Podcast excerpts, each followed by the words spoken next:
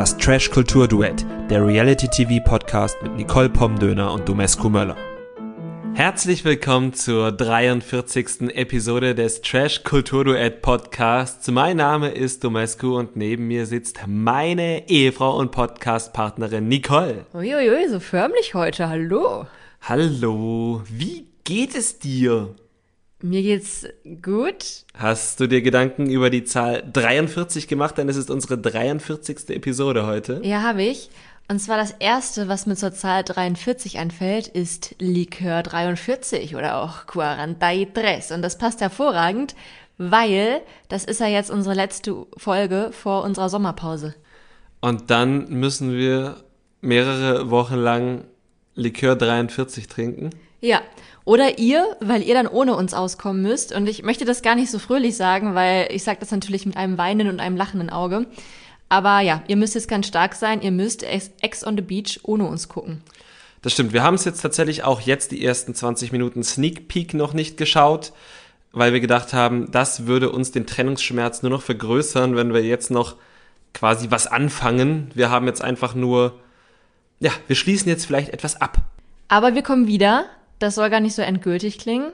Ihr habt uns wieder und zwar im Juli. Genau, im Juli. Wir sind wirklich, mal ist der eine im Urlaub, mal ist der andere im Urlaub, dann wird vielleicht irgendwo ein Geburtstag gefeiert und da wir es irgendwie lächerlich fänden, nach ein paar Wochen Pause eine Folge zu machen und dann wieder Pause zu machen, ist das jetzt erstmal eine längere Pause und zwar bis Juli. Aber dann sind wir wieder da, dann kommen bestimmt auch ganz viele tolle neue Formate da bin ich gespannt, welches davon wir besprechen werden.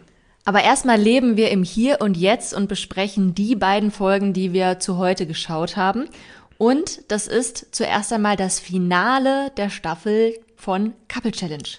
Genau, dort war das Geld eigentlich extrem zusammengeschrumpft, aber mit einer Nachtwanderung, mit Schatzsuche, würde ich jetzt mal sagen, ähm, konnten die verbliebenen drei Couples, das waren Patrick und Antonia, das waren Calvin und Marvin und Tommy und Sandra ihr Portemonnaie wieder aufstocken und äh, es hat ganz gut geklappt. Was hältst du denn so von Nachtwanderung? Hast du mal eine gemacht? Ja, doch, ich habe einige Nachtwanderungen gemacht in meinem Leben. Die meisten hatten irgendwas mit Bier zu tun, wenn ich mich nicht ganz täusche. Ähm, aber auch für rund 30.000 Euro hätte ich eine Nachtwanderung gemacht, ja. Und auch ohne 30.000 Euro? Im finnischen Wald? Ohne 30.000 Euro im finnischen Wald. Es sah doch eigentlich ganz schön aus. Allerdings war es wahrscheinlich schweinekalt. Es war wahrscheinlich schweinekalt und ich glaube, es war auch gruselig. Zum einen, weil da ja schon so das oder andere wilde Tier lebt. Und zum anderen haben wir ja gesehen, dass mit jeder Kiste, die sie gefunden haben, es waren drei insgesamt, wurde es gruseliger. Und bei der letzten Kiste oder bei dem letzten Weg zur Kiste standen ja sogar so vermummte Menschen da mitten im Wald. Ja, aber das fand ich jetzt nicht so schlimm. Das fandest du nicht schlimm? Nein, also ich hätte höchstens halt, also ich finde das nicht so schlimm wie minus 30 Grad. Ja, minus 30 Grad finde ich schlimmer als vermummte Menschen im Wald. Die dich töten könnten. Die dich aber eigentlich nur erschrecken sollen. Du bist da mit einer TV-Produktion, die in Teufels Küche kommt, wenn dir da wirklich was passiert. Aber das war doch eigentlich unsere Wette ganz am Anfang, oder? Dass bei dieser Staffel Couple Challenge bestimmt jemand stirbt. Und ja. das wäre der Moment, wo ich als Kandidatin gedacht hätte, okay, es ist soweit. Nein, ich habe gedacht, ich habe dieses Eisloch überlebt, jetzt überlebe ich alles, was hier in Finnland stattfindet. Wie auch immer, die Kandidatinnen haben das auch überlebt. Die vermummten Menschen haben die jetzt nicht brutal abgeschlachtet und im Wald vergraben. Die leben alle noch. Stand jetzt. Genau, und sie haben 30.000 Euro mit nach Hause genommen, nachdem sie halt aus jeder Kiste einen Sack mit 10.000 Euro äh, herausgeholt haben, wobei da wahrscheinlich nur irgendwie Steine drin waren und die 10.000 Euro mehr symbolisch draufgedruckt. Das kann gut sein. Ich hätte jetzt auch nicht einfach so 10.000 Euro in den Wald gelegt, auch wenn da Kameras sind. Man weiß ja nie, ne? Wer hätte sie da klauen können? Der Vermummte. Der Vermummte war aber ein Mitarbeiter oder eine Mitarbeiterin der Produktion. Das weißt du nicht, der war ja vermummt. Die Gewinnsumme ist dadurch dann auf jeden Fall erheblich gestiegen und die Finalpärchen, die zu dem Zeitpunkt ja noch nicht feststanden, konnten sich damit auf eine Gesamtgewinnsumme von 82.250 Euro freuen. War, wie der Offsprecher uns dann verraten hat, die höchste Summe, die ein Gewinnerpärchen bei der Couple Challenge einsacken konnte. Und es ist auch wirklich stattlich. Ja, man muss aber auch sagen, dass dieses Nachtwanderung-Ding jetzt auch nicht so schwer war. Ne? Also es war natürlich gruselig, aber es gab ja jetzt wenig Möglichkeiten, das zu verkacken und eine Schatzkiste nicht zu finden. Ja, das stimmt. Man hätte abbrechen müssen. Das wurde zumindest aber dann artikuliert, aber wie ernst das gemeint war, dass die Leute gesagt haben, oh, lass mal abbrechen, glaube ich jetzt gar nicht, dass das irgendein Couple wirklich ernst gemeint hatte. Vielleicht war das das Schmerzensgeld dafür, dass die so viel einstecken mussten in dieser Staffel. Ja, für dieses Eistauchen, kann ich verstehen. Und für die Vermummten. Aber kommen wir wieder zurück zur Lodge. Da ging es dann nämlich hin nach dem Spiel. Und man hätte jetzt ja denken können, die durften jetzt erstmal feiern oder so. Nee, erstmal wohl aufgeräumt. Genau, und das Aufräumen hatte, glaube ich, einen einzigen Zweck, und zwar, dass äh, Sandra und Calvin nochmal über äh, das gemeinsame Erlebnis auf einer Hausparty sprechen, über das sie dann auch nicht ins Detail gegangen sind, aber es kam dann zum Thema, ab wann Tommy und Sandra denn ein Paar waren und, und wann denn Pause war. Und wenig überraschend war tatsächlich Pause, als Tommy bei I The One war. Wer hätte das gedacht? Ja, wobei man schon sagen muss, dass der Schnitt und das, was gesagt wurde oder wie es eben gesagt wurde, wie es geschnitten wurde, schon den Eindruck gemacht hat, dass die Geschichte nicht so ganz rund ist. Aber man muss natürlich auch dazu sagen, dass jetzt im Nachhinein, nachdem diese ganze Staffel schon längst abgedreht wurde, Calvin ja auch nochmal gesagt hatte bei Instagram, dass da nichts lief und alles gut ist und so. Und ja, also ich glaube, wir müssen das einfach so stehen lassen. Es wirft Fragezeichen auf. Es hat mein kleines Tommy und Sandra Herz ein bisschen angebrochen und ich hoffe sehr, dass das jetzt nicht wieder zur in Klammern temporären Trennung bei den beiden führt. Ja, also mein Herz hat das nicht angebrochen, weil es war halt eine Frage, also klar, die haben sich bei Ex on the Beach kennengelernt und dann war Tommy halt in einer anderen Dating-Show und sie konnten sich nicht besuchen wegen Coroni. Dann hat, haben Sandra und Calvin eine Coroni-Party gefeiert, was ich übrigens nicht cool finde im Lockdown, aber unabhängig davon habe ich da jetzt nichts herausgehört, egal wie das geschnitten wurde, was mich jetzt stutzig gemacht hätte. Naja, ist jetzt die Frage, ob Tommy das jetzt genauso als die Pause erlebt hat, wie Sandra es erlebt hatte und irgendwie, ja, vielleicht ist es ja gar nicht so schlimm. Ich hoffe es auf jeden Fall sehr. Ich wünsche den beiden alles Gute, hoffe, sie sind weiterhin glücklich und dass sie sich auch weiterhin mit Calvin gut verstehen. Ja, das wäre auch schön. Dann ging es dann tatsächlich zum Halbfinalspiel. Okay, also wir, oh. wir gehen jetzt nicht auf die äh, Sexualitäten ein, die dann noch stattgefunden haben oder nicht stattgefunden im Haus. Wir kommen direkt zum Halbfinale. Ach ja, stimmt, da gab's ja auch noch. Also wenn du möchtest, kannst du gerne darauf eingehen. Nee, ja, nee, nee, komm. Wir, wir kommen zum Halbfinale. Wir kommen zum Halbfinale. Dort gab es eine Schneeballschlacht, die vom Produktionsteam sehr merkwürdig konzipiert war, wie ich fand. Denn es war ein Spiel alle gegen alle. Und wer die letzten Folgen geschaut hat oder zwischendurch mal geguckt hat, wie es denn so in der Lodge abgeht, dürfte wenig überrascht gewesen sein, dass die Bauern und die Kleinens sich gegenseitig nicht angegriffen haben, sondern dann äh, beide auf die ähm, Franzosen jetzt mal gegangen sind. Ja, und das fanden Tommy und Sandra halt verständlicherweise auch überhaupt nicht cool. Ja, fand ich auch nicht so cool. Auf der anderen Seite habe ich mir gedacht, na, wie hätten denn Tommy und Sandra reagiert, wenn sie jetzt eben beispielsweise mit Kevin und Marvin und Denise und Micha im Finale gewesen wären, bevor es diese merkwürdige Denise, ich wähle euch trotzdem Geschichte gab, ist irgendwie schwierig dann zu beurteilen. Ne? Also es gab ja diese Allianzen von Anfang an. Ja, aber es ist halt einfach von der Produktion ausgewählt kein cooles Halbfinale, weil in einem Halbfinale wenn sich da zwei gegen einen verbünden können, ist das halt Kacke. Das stimmt. Also es ist halt von der Produktion der Fehler. Ich meine, als dann sich abgezeichnet hat, dass Calvin und Marvin wahrscheinlich eh raus sind, hat Tommy ja auch den Chefdiplomaten raushängen lassen, was er wirklich gut gemacht hat. Er hat gesagt, Calvin, es läuft ja eh auf einen Zweikampf raus, dann lass es ein Zweikampf werden. Dann haltet ihr euch raus und wir beide bewerfen uns und dann gucken wir, wer der Bessere ist. Und am Ende war das tatsächlich die fairste Lösung. Das stimmt, wobei es ja auch nur insofern fair war, dass ähm, Calvin und Marvin ja auch überhaupt nicht berücksichtigt wurden bei diesem Spiel. Also Tommy und Sandra haben sich ja auch dann eben auf Patrick und Antonia eingeschossen und die abgeschossen, was ja total clever ist, ne? Also sie können ja nicht zwei GegnerInnen gleichzeitig rausschießen. Aber dementsprechend standen Kevin und Marvin ja gar nicht erst in diesem Wettkampf mit drin. Das stimmt. Aber das ist dann halt Pech. Also. Ne? Ja, klar. Also, also Glück für Glück, ja, die so beiden. Rum, ja. Weil was hätten sie machen sollen? Auf zwei Gegner gehen wäre totaler Bums gewesen.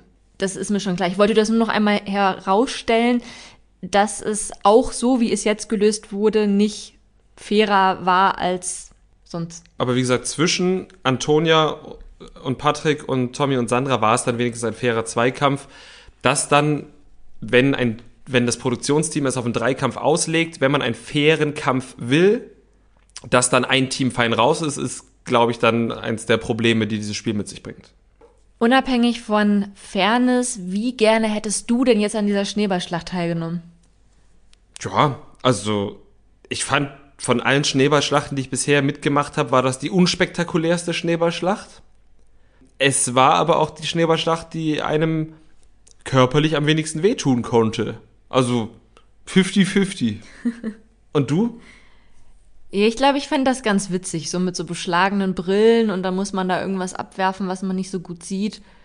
Und man hat nicht die Gefahr, dass einem wehgetan wird. Also ja, würde ich durchaus machen. Okay, merken wir uns für unsere nächste Couple Challenge. Wir, wir, haben, wir haben jetzt ja am Wochenende eine gemacht. Vielleicht habt ihr das bei Instagram gesehen. Wir waren in Templin in Brandenburg in einem Ferienhaus mit Freundinnen und die hatten uns als Hochzeitsgeschenk ein Couple Challenge Wochenende vorbereitet. Also die Hochzeit ist schon ein bisschen was her. Wir haben es jetzt halt dann eingelöst und unsere Freundinnen haben sich insgesamt 30 Spiele überlegt, in denen wir dann gegeneinander angetreten sind als Paare. Das haben wir einen kompletten Tag lang gemacht. Und ähm, ja, ich glaube, wir können da jetzt äh, ganz stolz auch verkünden, dass wir die Couple Challenge gewonnen haben. Mhm. Die Templiner Couple Challenge. Die Templiner Couple Challenge. Schneeballschlacht gab es da nicht, weil Brandenburg halt Frühling ist und nicht Winter. Aber gewonnen haben wir trotzdem. Es gab auch die eine oder andere Aufgabe mit Werfen. Das eine war Dartpfeile werfen, aber die haben wir nicht gewonnen. Die haben wir nicht gewonnen. Dafür haben wir Teebeutel-Weitwurf mit dem Mund gewonnen. Also, wer möchte, äh, kann da mal gegen uns antreten. Ja. Und wenn ihr selber auch mal eine Couple Challenge mit euren Freundinnen machen wollt und ihr braucht ein paar Tipps und Tricks, was man denn da so machen könnte, dann schreibt uns gerne bei Instagram. Wir teilen gerne die Spiele mit euch, die wir gemacht haben und ja, geben euch auch ein paar Ratschläge, wie ihr das Ding denn gewinnen könnt. So ist es, das machen wir. Das Finale von, ach, jetzt haben wir noch gar nicht gesagt, wer ins Finale eingezogen ist. Also Calvin und Marvin sind ins Finale eingezogen und Tommy und Sandra. Sind das für dich faire FinalistInnen? Ja, ich hätte es allen drei Paaren grundsätzlich gegönnt in einem fairen Halbfinale. Da es aber auch kein Geheimnis ist, dass ich großer Tommy und Sandra-Fan bin, war ich dann auch nicht unglücklich, dass sie diese Situation noch so deichseln konnten, dass äh, sie im Finale antreten. Geht mir auch so. Also ich denke auch, alle Paare, die jetzt im Halbfinale standen, hätten es sich verdient. Alle haben wirklich abgeliefert. Und ja, Kevin und Marvin hatten jetzt ein bisschen mehr Glück als die anderen beiden vielleicht. Vielleicht auch nicht. Vielleicht hätten sie es auch so gerockt. Aber ich denke auch, dass das ist ein ganz faires Finale gewesen. Ja, und das Spiel war wirklich der Hammer. Also du hast mich gefragt, ob ich gerne das Halbfinale gespielt hätte. Wie gesagt, 50-50. Beim Finale bin ich 100% oder, wie unser gemeinsamer Freund Martin sagen würde, 110%. Wie angefixt warst du denn davon? Ich fand's auch schon ziemlich cool. Ich glaube aber, wenn ich jetzt mich gerade nach unserem Templiner Couple Challenge Wochenende realistisch einschätze, dass ich gnadenlos verkackt hätte in diesem Finale. Bei welcher Prüfung? Also wir können ja einmal aufzählen. Es gab zuallererst ein Schlittenrennen. Es war, also es war eigentlich irgendwie so ein Stuhl mit Kufen. Also Schlitten. Ja, ja, okay. Das ein ist Stuhl mit die Definition Kufen. eines Schlittens. Ja. Ähm, eine Person saß eben auf diesem Stuhl, die andere hat angeschoben und sich danach dann hinten drauf auf die Kufen gestellt. Da waren beide eigentlich fast gleich schnell. Tommy und Sandra waren einen Ticken schneller. Das hätten wir beide auch noch hinbekommen. Ja. Dann mussten die Couples einen Baumstamm mit einer Säge zersägen, bis eben die Baumscheibe runterfällt. Das sah schon schwer aus. Ja, also ich glaube, da ist Kommunikation das Wichtigste. Ähm, und Muckis. Ja, und Schwung. Ich glaube, dass du im Takt bleibst, ist wichtiger, als dass du dicke Muckis hast. Ja, also ich habe wirklich überhaupt gar keine Muckis in den Armen und wir haben für unsere Hochzeit auch mal einen Tanzkurs gemacht und da hatte ich auch nicht besonders viel Taktgefühl. Das stimmt, aber bei unserer Couple Challenge haben wir das Dreibeinlaufen gewonnen und dafür war ja auch Taktgefühl wichtig. Also, wie gesagt, das Sägen hätten wir vielleicht noch hinbekommen, aber nach dem Sägen, da wäre es dann vielleicht wirklich kompliziert geworden, denn da musste man eine fünf Meter hohe Eismauer mit Eispickeln in den Händen und so Spike Spikes über den Schuhen ähm, ja, bezwingen. Und das hätte ich, glaube ich, wirklich nicht gekonnt. Wir haben ja auch mal eine Zeit lang gebouldert. Ja, aber ohne Eispickel und so. Und da hast du ja irgendwie so ein bisschen besseren Halt, würde ich jetzt mal vermuten, gerade an den Füßen. Und gerade beim Bouldern geht es ja auch darum, dass du das halt nicht aus der Kraft deiner Arme heraus machst, sondern aus der Kraft deiner Beine. Und wenn du dann halt nur mit diesen Spike-Schuhen an dieser Wand hängst und vielleicht auch gar nicht die Kraft hast, um die da richtig reinzudonnern, hast du ja gar nicht so viel guten Halt. Mhm. Ich glaube wiederum, dass das genau die gleiche Technik wie beim Bouldern ist. Du musst quasi oben die Arme reinhauen und dich dann quasi die nur zur Stabilisation nehmen, während du halt mit den Spikes, klar, jeder Schritt ist da anstrengender, weil du jeden Fuß richtig in die Wand dämmeln musst.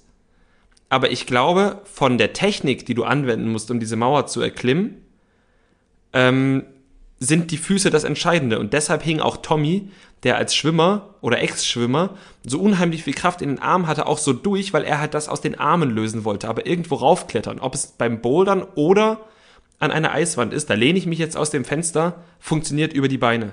Und wenn du das nicht versuchst, sondern über die Arme versuchst, dann wirst du deine Probleme haben. Das Gute ist ja, dass wir wahrscheinlich niemals in unserem Leben in den Genuss kommen werden, eine fünf Meter hohe Eiswand hochklettern zu müssen. Das heißt, du musst niemals beweisen, was du jetzt hier gerade so ähm, en passant verkündet hast. Mhm. Aber Marvin hat es auf jeden Fall am besten gemacht, kann man ja so sagen, glaube ich, ne? Ja. Der hat da wirklich, hat das schnell durchgezogen, sah nicht so aus, als hätte er da irgendwie großartige Probleme mit. Das war schon sehr gut. Vielleicht sollte er das hauptberuflich machen. Ja, das, ähm, das kann wirklich gut sein. Insgesamt waren dann aber trotzdem Tommy und Sandra einen Hauch schneller, aber wirklich nur ein Hauch. Allerdings ist Sandra dann nicht aus ihrem Spike-Schuh gekommen, wodurch dann wiederum Marvin und Calvin einen Vorteil hatten. Ja, und wir können es ja schon mal so sagen, ein Vorteil, der einfach auch nicht mehr aufzuholen war. Sie mussten sich dann eine Fackel durch so Lochwände hindurchgeben, ähm, und als Calvin und Marvin da bei der, schon über der Hälfte waren, hatte Sandra erst den Spike samt Schuh ausgezogen. Sprich, wenn wir das richtig gesehen haben, hat Sandra diese Aufgabe bei minus 30 Grad im Schnee ohne Schuh auf der einen Seite durchgezogen. Und ohne Handschuhe, die hatte sie ja auch irgendwo verlegt. Ja. Überall lässt sie ihre Klamotten liegen. Weiber, ne? Hi, was? Aber ich fand es ultra beeindruckend, dass Sandra und Tommy trotzdem Calvin und Marvin so nah auf den Fersen waren. Also vor allem dann Tommy eben, da hat dann ja Sandra dann bei diesem Fackelspiel oder als es dann am Ende um den Wettlauf zum Feuerwerk ging, hat er Sandra ja so ein bisschen hinter sich gelassen. Die hat ja auch keinen Schuh mehr an. Aber es war wirklich, wirklich knapp. Also da hat man auch noch mal gesehen, wie fair dieses Finale war, weil beide halt echt auf Augenhöhe waren. Mhm. Und äh, also ich habe ja schon gesagt, Calvin und Marvin haben das Spiel gewonnen. Ein verdientes Gewinnerkappel. Ja, auf, also ja, wir haben ja schon gesagt, dass wir auch jetzt die Finalistinnen insgesamt fair fanden. Mhm. Dementsprechend auch das Gewinnerkappel finde ich sehr fair. Und es ist ja jetzt auch kein Geheimnis, dass wir jetzt äh, Calvin und Marvin sehr unterhaltsam finden.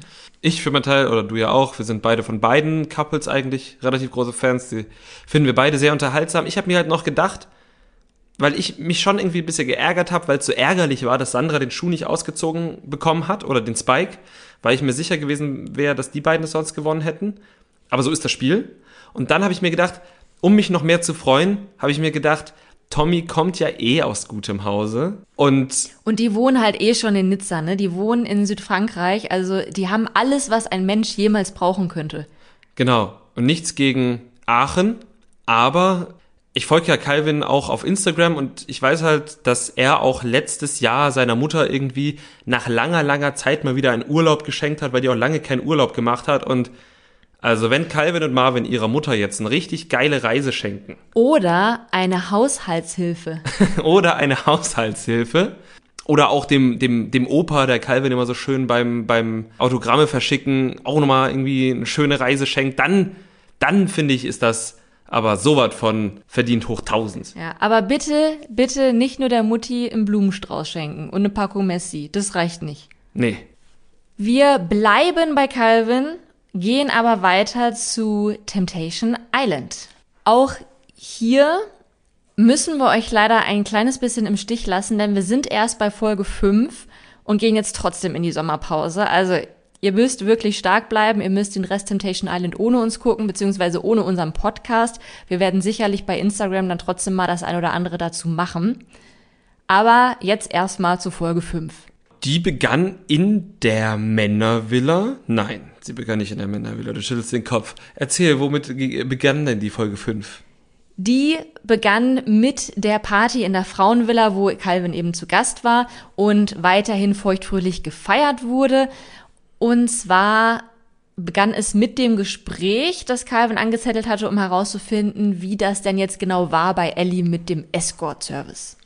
Ah, das habe ich mir tatsächlich aufgeschrieben, Ellie Escort, aber ich dachte, das wäre ein Credo-Thema gewesen. Aber gut, sehr gut. Er hat es dann auch nochmal aufgegriffen, aber erst hat Ellie es erzählt, hat nochmal erzählt, wie das denn jetzt für sie war und dass Credo das halt irgendwie nicht so cool findet. Aber, und das war wieder so ein kleiner Top-Moment für mich, dass die beiden vor der Show besprochen haben, dass sie halt trotzdem darüber reden wird, einfach weil das ein Teil von ihr ist, weil sie darüber reden möchte. Das hat er zu akzeptieren und dementsprechend hat sie das auch getan. Und da dachte ich mir, so fragwürdig auch manche Aktivitäten sind die, und auch manche Aussagen, die Credo inzwischen immer wieder von sich gibt, die Kommunikation zwischen ihm und Ellie scheint echt gut zu sein. Ja, das habe ich mir auch gedacht. Das war wirklich so ein Moment, der mir gefallen hat und ein Moment, wo man auch einhaken muss und einfach mal sagen muss, Escort ist ein stinknormaler Job. Das muss nicht immer mystifiziert, das muss nicht immer irgendwie skandalisiert werden, man muss auch nicht drüber reden. Und was ich auch finde, ist, dass man halt nicht über die Vergangenheit, also was ich halt sagen möchte, ist, natürlich muss man in einer Partnerschaft darüber sprechen, ob das, ob ein Partner damit klarkommt, wenn eine Frau oder ein Mann, je nachdem, wie die Beziehung aussieht, jetzt Escort macht. Weil da müssen ja beide mit klarkommen. Aber was davor gewesen ist, das ist ja egal. Und das kam mir bei Credo aber immer noch ein bisschen zu sehr durch. Das bei Credo manchmal immer noch gesagt wurde, ja, aber sie hat's ja mal gemacht und das ist schwierig für mich. Aber sie macht es doch nicht mehr, sie hat doch jetzt einen anderen Job. Ja, also da stimme ich dir zu, aber ich glaube, so weit sind wir noch nicht in der Gesellschaft, dass es halt keine Rolle spielt. Und ähm, dann weißt du ja auch nicht, also Credo wusste ja, dass Ellie darüber sprechen wird, weil mhm. sie das ja vorher auch irgendwie vereinbart hatten. Ähm, und sie haben es ja, glaube ich, auch schon in ihrem Vorstellungsgespräch, in ihrem Vorstellungsinterview, da war das auch schon Thema. Dementsprechend wusste er, dass es ja sowieso angesprochen wird. Und dann kann es ja auch sein, dass er das halt auch einfach so auf Angriff quasi ausgesprochen hat, um jetzt nicht irgendwie sich am Ende rechtfertigen zu müssen und da in einer Mangel zu stehen, sondern dass er einfach schon proaktiv darüber spricht, um auch zu zeigen, hey, ich habe kein Problem mehr damit. Mhm. Also er betont dann ja schon auch immer, dass er das jetzt akzeptiert. Ja, okay, da hast recht. Ich, ich glaube, ich weiß, was du meinst mit auf Angriff gehen. Nicht, dass so eine Situation kommt wie ähm, bei Kate und Jakob, wo Jakob immer gesagt hat, hä, wer ist dieser Diogenrich Dioge, wa? Und dann alle im Haus gesehen haben, dass Kate gesagt hat, ja, äh, wir kennen uns und wir waren immer und Jakob mag den nicht, wenn ich mit dem bla. So. Und äh, das ist natürlich eine Situation, die Credo damit vermieden hat, absolut. Ja. Also bei aller Kritik an Credo, zu der wir sicherlich jetzt noch kommen, in dem Punkt finde ich jetzt nicht unbedingt, dass er sich falsch verhalten hat. Und du darfst auch nicht vergessen, das Thema wurde jetzt ja auch schon im letzten Lagerfeuer angesprochen. Und alle anderen waren es ja, die total schockiert darauf reagiert haben und die ihm vermittelt haben, oh, das ist aber nicht okay, dass deine Freundin das mal gemacht hat. Also er ist da ja schon der, in Anführungsstrichen normale. Er ist ja derjenige, ja. der halt schon wirklich da am tolerantesten ist. Und wahrscheinlich muss er sich ja sogar vor den anderen immer dafür rechtfertigen, warum er das denn akzeptiert, dass seine Freundin eben diese Vergangenheit hat. Ja, da hast du recht. Und du hattest jetzt ja auch noch mal kurz im Nebensatz erwähnt, man muss auch nicht darüber sprechen, da bin ich auch ganz bei dir. Also ähm, man muss daraus kein Thema, kein Tabu machen. In dem Kontext finde ich es aber ganz gut, dass darüber gesprochen wurde, eben um das zu entskandalisieren. Und ich finde auch, dass Calvin damit ganz gut umgegangen ist. Also klar, ich glaube, der hat da schon so ein bisschen aus Sensationsgeilheit gemacht, aber er hat sie halt eben auch nicht verurteilt. Und er hat ja selber auch gesagt, ja, Herr, ist doch cool, hier mutig, dass sie drüber spricht und so. Und solche Situationen braucht es, die braucht es auch im Fernsehen, damit man eben sieht, Ellie ist eine ganz normale Frau, die hat diesen Job gemacht. Ähm, das ist nichts Schlimmes und dementsprechend können wir da jetzt auch einen Haken hintermachen. Machen wir. Calvin hat also nicht nur damit einen Dienst an der Gesellschaft getan, sondern er wollte auch noch den männlichen Verführern etwas Gutes tun und hat denen so ein paar Tipps gegeben. Dass sie immer nett sein sollen, dass sie den Frauen nicht nur, wenn sie was zu trinken haben wollen, was zu trinken bringen sollen, sondern einfach so. Und oder? dass sie sie auch mal fragen sollen, wie es denen geht. Ja, ich fand das wirklich, wirklich schön, dass die Männer dann so genickt haben, wie in so einer, wie so in der Schulklasse. Und dann sagt so der Lehrer, mhm, a Quadrat plus b Quadrat gleich c Quadrat und alle nicken so und schreiben sich das auf. Ja. So war das da in der Situation auch. Ich glaube, da war wirklich eine hohe Lernkurve, die man da gesehen hat. Es ging dann direkt weiter in die Männervilla, zumindest für Calvin, für die anderen nicht. Ja, zu seinem eigenen Song Leopard lief Calvin dann in die Männervilla ein. Und äh, ja, dann ging da die Party ab. Aber sowas von. Nico hat es einmal eine Popo-Parade genannt. Ich hätte jetzt eher von so einer griechischen Orgie gesprochen. Ja, sortieren wir mal. Also ich habe auf jeden Fall wieder gesehen, dass Laura wieder versucht hat, den Guinness World Record im Sporttwerken zu brechen. Meinst du nicht, sie hat ihn vielleicht schon gebrochen, ohne dass wir das jetzt so mitbekommen Aber sie haben? verteidigt ihn vielleicht jeden Abend auf neu, äh, aufs Neue. Das, das kann gut sein. Ich glaube, diesmal haben wirklich alle Männer ein Lapdance, Schrägstrich, Striptease, Schrägstrich, Tanz bekommen. Auch Mark Robin, der sogar diesmal sein T-Shirt ausgezogen hat. Aber immer brav die Hände zurückgehalten. Ja, damit ist er unschuldig, Damit, oder? Hände hoch. Kevin hat auch ganz großkotzig gesagt, ich bin dafür, dass wir uns heute alle zu Legenden machen. Und ich fürchte, es hat geklappt, oder? Oder, naja, vielleicht, vielleicht noch nicht ganz. Die können bestimmt noch mal einen draufsetzen. Die können bestimmt noch einen draufsetzen dieses Jahr. Ein paar Tage haben sie ja noch dort in der Villa.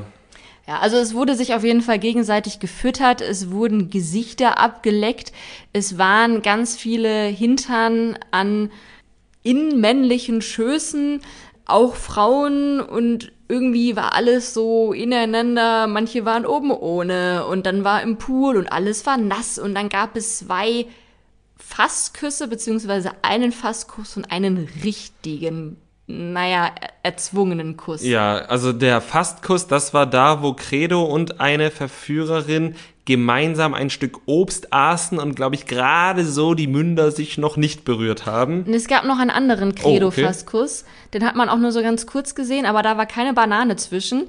Da hat man nur so gesehen, wie er dann so sein Gesicht irgendwie so weggezogen hat. Ah, okay. Sehr gut. Und dann gab es diesen erzwungenen Kuss. Ich glaube, so muss man es ganz klar sagen. Es war ein erzwungener Kuss. Für uns Zuschauende sah es tatsächlich so aus, dass Abdu bei der Planscherei im Pool ein bisschen Wasser ins Auge bekommen hatte und äh, dann die Augen geschlossen hat, so wie Vielleicht war er auch einfach ultra voll. ich sage, bei der Planscherei im Pool ist ihm Wasser ins Auge gekommen und dann hat er seine Augen geschlossen. Und jedenfalls, weshalb auch immer er seine Augen geschlossen hat, diesen Moment hat Kim Virginia dann wirklich, wirklich ähm, Ausgenutzt. ausgenutzt, ja. Und hat ihm einfach ein Schmatzer auf den Mund gedrückt. Und das hat Abdu dann bei allem, was er vorher getan hat, dann tatsächlich auch schockiert. Ja, er hat dann auch direkt abgebrochen, ist aus dem Pool raus und war niedergeschmettert. Also man hat auch gesehen, wie er dann geweint hat, als er da später so cringe irgendwie hinter diesem Fenster Das ist halt sein Zimmerfenster. Ja, das war irgendwie, also es war, glaube ich, für den Schnitt wirklich hervorragend. Es wirkte ein bisschen unglücklich, denn die anderen Männer saßen vor seinem Zimmer und haben darüber geredet, was gerade passiert ist. Währenddessen hat man gesehen, wie Abdu halt von drin vor dem Fenster steht und weint und fertig ist. Und die Jungs haben ihn aber nicht gesehen. Ja. Also es war so ein bisschen wie so ein Highschool-Film. War aber natürlich trotzdem ganz schön dramatisch, ne? Also es war halt nicht cool von Kim Virginia, dass sie ihm da halt einen Kuss aufgedrückt hat, von dem eigentlich ja auch klar war, dass er den nicht wollte, weil sie hat es ja auch schon vorher ein paar Mal probiert und da ist er ja immer so ein bisschen zurück und so. War nicht cool. Nee, das ist halt wieder so ein zweischneidiges Schwert. Und wir haben, da greife ich jetzt mal vor, gesehen, dass es in der nächsten Folge, die wir jetzt nicht besprechen, aber deshalb erwähnen wir das jetzt, ein Lagerfeuer geben wird. Und in diesem Lagerfeuer wird Jesse sehr, sehr wahrscheinlich, das haben die Bilder angedeutet, diesen Kuss sehen. Und irgendwie ist es auch klar, das haben wir, hast du mir direkt nach, ähm, nachdem wir es geschaut haben, ja auch gesagt, das war doch klar, dass sie es machen. Andererseits haben sie doch so unfassbar viele Bilder, die sie zeigen können, dass sie doch eigentlich nicht diesen erzwungenen Kuss zeigen müssen. Abdu macht, und deshalb, da will ich ihn auch gar nicht in Schutz nehmen, so viel Scheiße dort. Es gibt so viel Scheiße von Abdu, die sie zeigen können. Warum müssen sie diesen erzwungenen Kuss zeigen? Ja, denke ich auch. Also, wenn man jetzt einen Cut gemacht hätte direkt vor dem Kuss, hätte all das schon ausgereicht, um viele Beziehungen zu zerstören. Mhm. Und bei dem Kuss, also ich bin wirklich gespannt, wir werden es natürlich trotzdem gucken, wie sie das dann zusammenschneiden, weil man hat ja, also es war ja eine Millisekunde, man hat ja sofort gesehen, wie er sich gewehrt hat. Und wahrscheinlich, ich vermute, sie werden es in Zeitlupe abspielen und werden dann einen Cut machen, bevor man sieht, dass er sich wehrt. Ja, wahrscheinlich wird es darauf hinauslaufen. Wahrscheinlich läuft es darauf hinaus. Und das finde ich bei allem, was diese Show gut macht, dann auch wieder scheiße, weil wir wissen, dass es so abläuft. Und das ist, es geht mir gar nicht um fair oder nicht fair, sondern es ist so sinnlos, weil man ihr ja genug anderes zeigen könnte, mit dem er sich dann später auch weniger rausreden könnte. Da kann er sich dann ja auch hervorragend irgendwann rausreden. Also ich, ich verstehe halt nicht, was das soll, von vorne bis hinten nicht. Es ist ihm gegenüber unfair und Jesse auch gegenüber unfair. Nee, ich kapier's nicht. Das Schlimme ist, er hat jetzt da auch noch ein Blackout gehabt. Also am nächsten Morgen hat man dann gesehen, er war natürlich ultra verkatert und konnte sich nicht mehr dran erinnern und das glaube ich ihm auch. Er okay, war ja das schon, hätte ich dich gefragt, ja. Also er war ja schon echt sehr betrunken und ich glaube auch, dass es sehr unterschiedlich ist, wann wer einen Blackout bekommt. Also ich für meinen Teil, wenn ich viel Alkohol trinke, ich krieg auch relativ schnell so kleine Erinnerungslücken und kann mich dann irgendwie an manche Gesprächsinhalte nicht mehr richtig gut erinnern oder sowas. Ähm, dementsprechend, ich glaube, man muss jetzt nicht irgendwie schon kotzend in der Ecke liegen, um sich an bestimmte Sachen nicht mehr erinnern zu können. Mhm. Und wenn er das sagt, ich meine, er wirkte ja auch wirklich schockiert, als Nico ihm erzählt hat, was passiert ist. Ja, also ich habe mir tatsächlich aufgeschrieben, das war wohl ein Safety Blackout. Also Blackout muss ja auch nicht nur mit, nur mit Alkohol zusammenhängen, kann ja auch damit zusammenhängen, dass sein, sein Geist das sehr, sehr schnell verdrängen wollte. Ne? Kann ja auch dann mit dem Alkohol zusammenspielen. Ich habe ja trotzdem aufgeschrieben, dass ich das nicht so ganz glaube, aber du hast völlig recht, warum sollte ich das anzweifeln, wenn er das sagt? Er hat wirklich viel getrunken. Wenn der Geist das verdrängen möchte, dann soll er das verdrängen. Es macht's ja jetzt auch nicht besser oder schlechter, ne? Also, wenn er sich jetzt am nächsten Tag daran erinnern könnte, dann wäre das jetzt ja nicht mehr oder weniger ein Schuldeingeständnis. Es wäre halt einfach nur ein Geständnis dafür, dass er sich erinnern kann. Aber es das heißt dann ja nicht, dass er dann mehr oder weniger schuldig ist. Ja, das stimmt. Die Party war damit jetzt aber noch nicht vorbei oder ja, wir wissen natürlich jetzt auch nicht, was da irgendwie parallel gelaufen ist.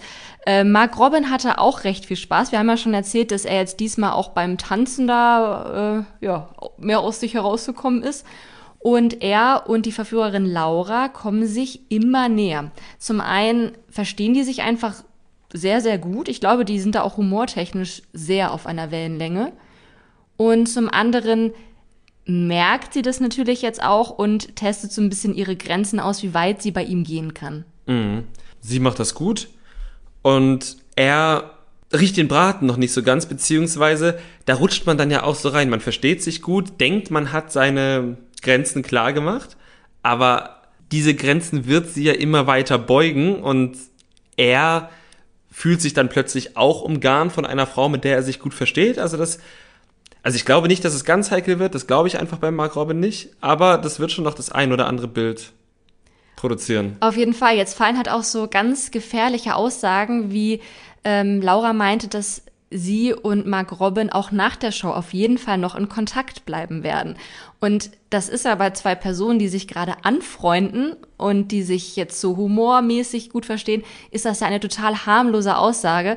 Aber wenn die diese Aussage dann Michelle vorspielen werden, mhm. die weiß, das ist hier eine Verführerin, der Job ist es, meinen Freund zu verführen, dann ist das halt heikel. Ja, das stimmt. Das ist wahr.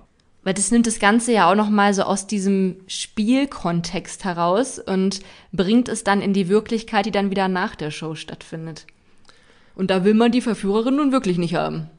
Wobei, und das muss man ja halt auch sagen, sie dann ja keine Verführerin mehr ist. Vielleicht haben die dann alle eine gute Zeit zusammen, weil die sich einfach gut verstehen.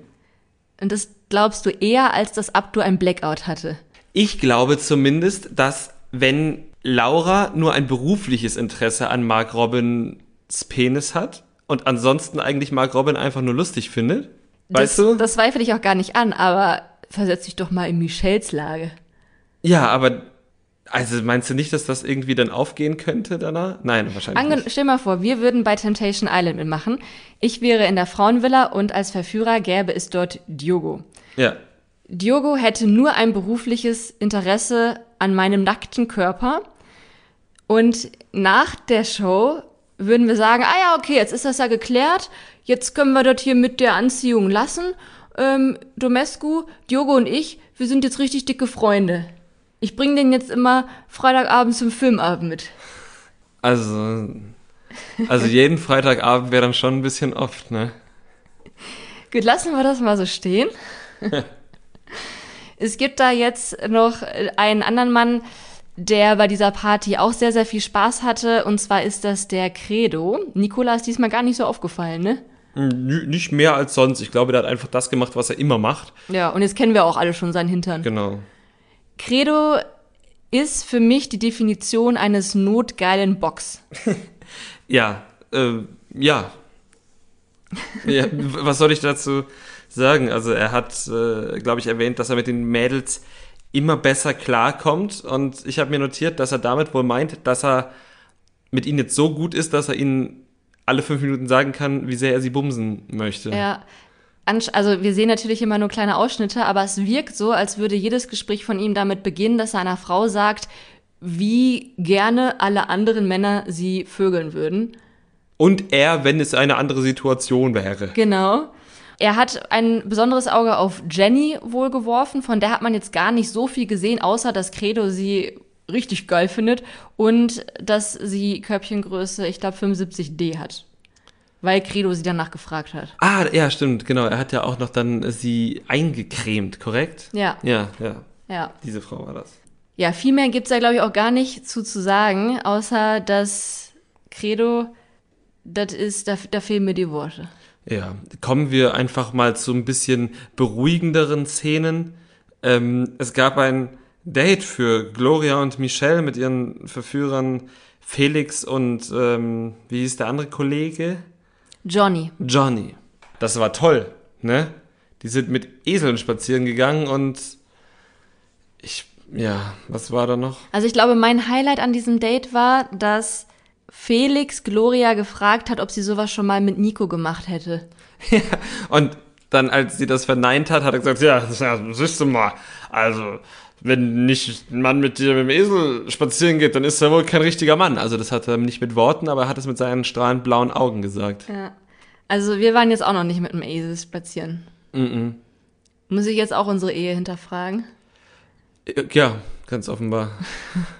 Ja, ärgerlich, aber wir haben jetzt eine Sommerpause. Da können wir sicherlich mal so einen Eselspaziergang einschieben. Kurz, lieber Esel spazieren oder Ziegen melken und danach den Käse essen? Esel spazieren. Auch wenn du nach dem Ziegenmelken den Käse Ja, essen? Esel spazieren. Hm, Ziegenmelken. Okay, dann werden wir wohl getrennte Dates haben.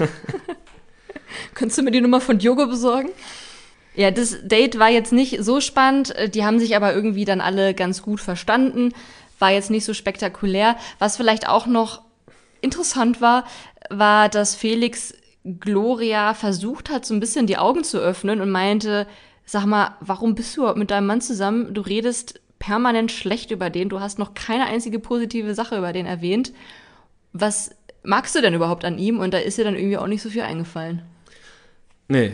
Ähm, ein bisschen spannender war dann tatsächlich das nächste Date. Da war Jesse mit Malone und ich finde, wir sollten Malone sagen und nicht wie die Produktion immer to 2.0. Ich finde das irgendwie nicht cool, wenn Leute 2.0 genannt werden. Okay. Oder? Ja.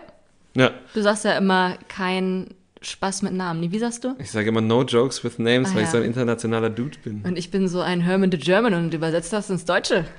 Jedenfalls ähm, waren Jesse und Malone einfach am Strand und da hatte ich einen kleinen Top-Moment von Jesse, weil Malone hat ihr ein Kompliment für ihren Bikini gemacht und sie hat halt gesagt, ja Brudi, du hast auch eine schöne Badehose. So und dann denke ich mir halt, ja Mann, es, dass Männer in Dating-Shows Frauen ständig Komplimente für ihren Bikini machen. Aber dass jetzt mal eine Frau einem Mann ein Kompliment für die Badehose macht, hat mir richtig gut gefallen. Ja, das fand ich auch sehr, sehr schön. Also ich bin echt großer Jessie-Fan. Ich hoffe, sie bricht nicht ab nach dem nächsten Lagerfeuer und ich hoffe, sie behält sich das so mit ihrer Art.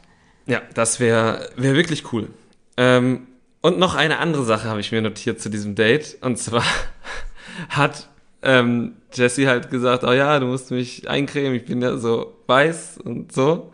Und Malone hat dann gesagt, ach komm, ein paar Tage in der Sonne, dann wird man braun. Ich habe hier glücklicherweise ähm, The Whitest Girl Alive neben mir sitzen.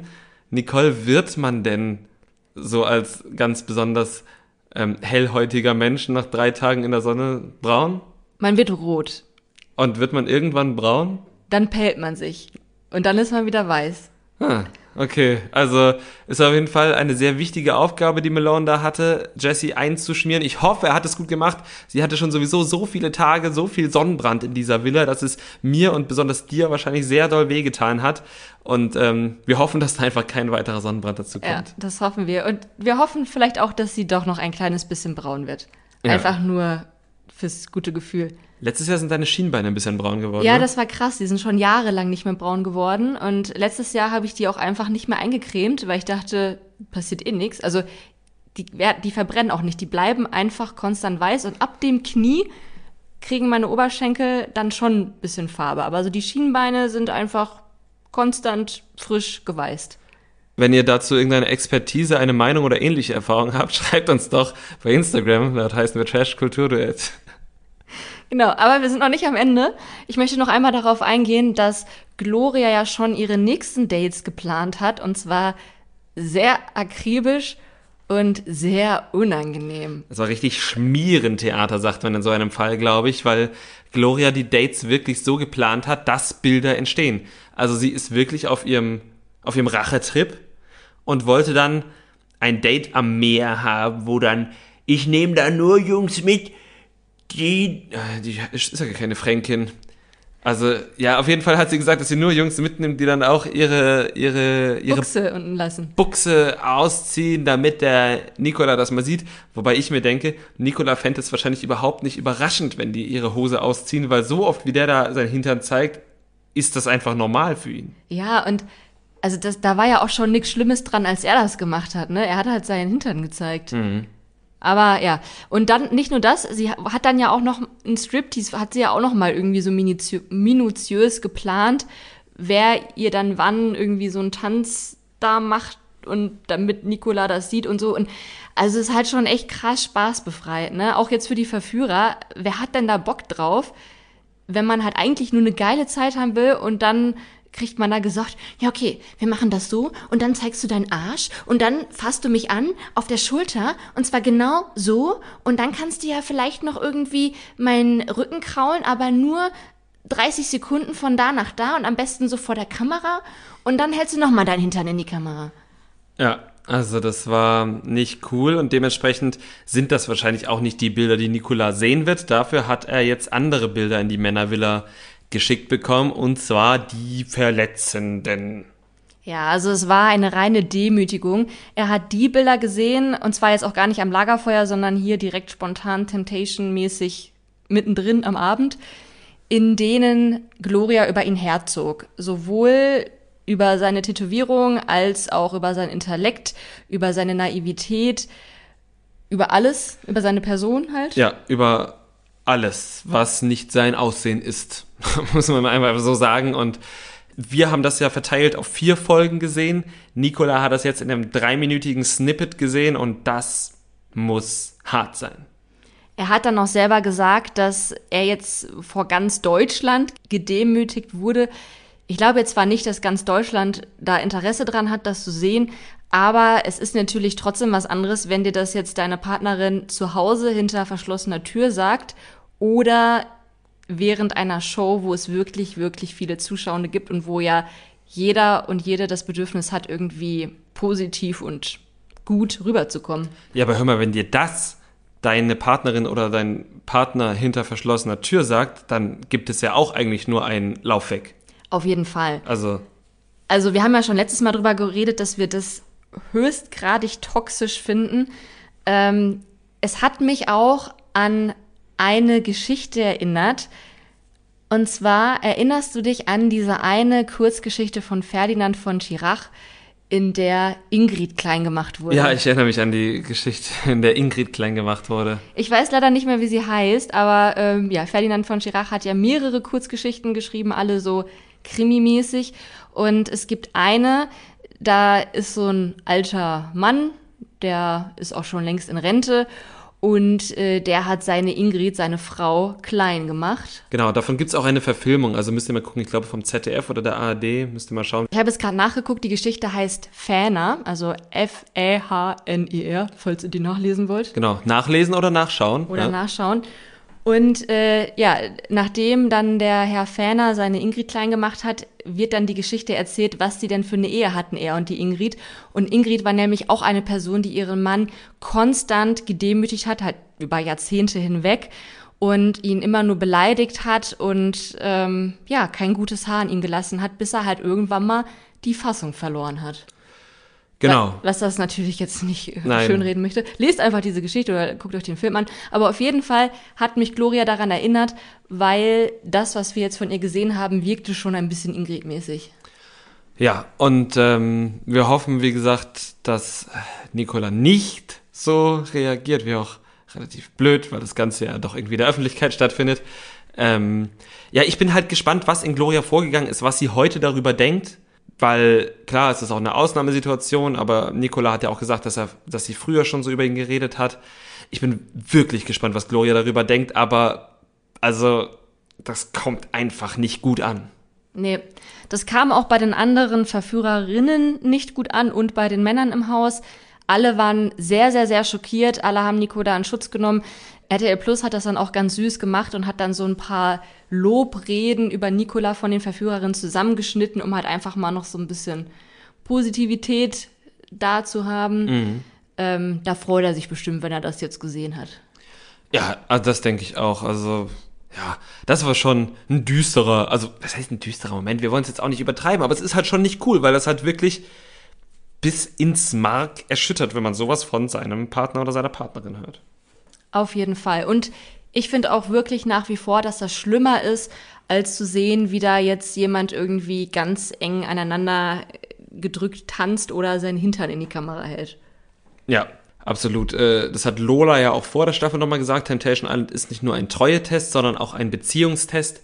Da geht es halt darum zu gucken, wie verhält man sich in so Vertrauenstestsituationen, wie verhält man sich, zwei Wochen nicht kommunizieren zu können. Es ist eben nicht nur der Treue-Test und der ist auch nicht nur nicht bestanden, wenn man mit jemand anderem bumst. Richtig. Finden wir jetzt noch die Überleitung zu irgendwas Schönem, bevor wir jetzt hier Schluss machen? Also ich finde ja schön, dass äh, wir jetzt verschiedentliche Urlaube machen und vielleicht ein bisschen Likör 43 trinken. Vielleicht trinken wir ein bisschen Likör 43. Trinkt man in Italien wahrscheinlich nicht, ne? Nee, wir fahren nämlich unter anderem, also zusammen fahren wir nach Italien tatsächlich. Das wird sehr schön. Vielleicht schicken wir euch das ein oder andere Foto. Wenn ihr daran Interesse habt oder auch einfach wissen wollt, was wir uns in der Zwischenzeit trotzdem so angucken, dann schaut vorbei bei Instagram. Und ihr dürft uns natürlich auch nach dieser Folge noch einmal bei Apple Podcasts Rezensionen schreiben oder bei Spotify folgen und bewerten. Denn wenn ihr uns da folgt, kriegt ihr auch mit, wann wir wieder loslegen. Wir sagen jetzt zwar, dass es Juli ist, aber ich meine, bis dahin ist ja noch der Juni dazwischen und bis dahin habt ihr bestimmt vergessen, welcher Monat kommt noch mal wann und und wer sind die überhaupt? Wer sind die überhaupt? Und wenn ihr uns jetzt noch folgt, dann kriegt ihr mit, wann es wieder losgeht und denkt, ah, das sind doch die beiden Yuppies aus Berlin, die immer über dem Trash-TV reden. Und das würde uns sehr freuen, wenn ihr euch daran erinnert. Ja, das würde uns wirklich freuen. Und von daher bleibt uns nur zu wünschen, danke fürs Einschalten und bis nach unserem Urlaub. Bis dann, habt einen schönen Sommer. Das Trash-Kultur-Duett, der Reality-TV-Podcast mit Nicole Pomdöner und Domescu Möller.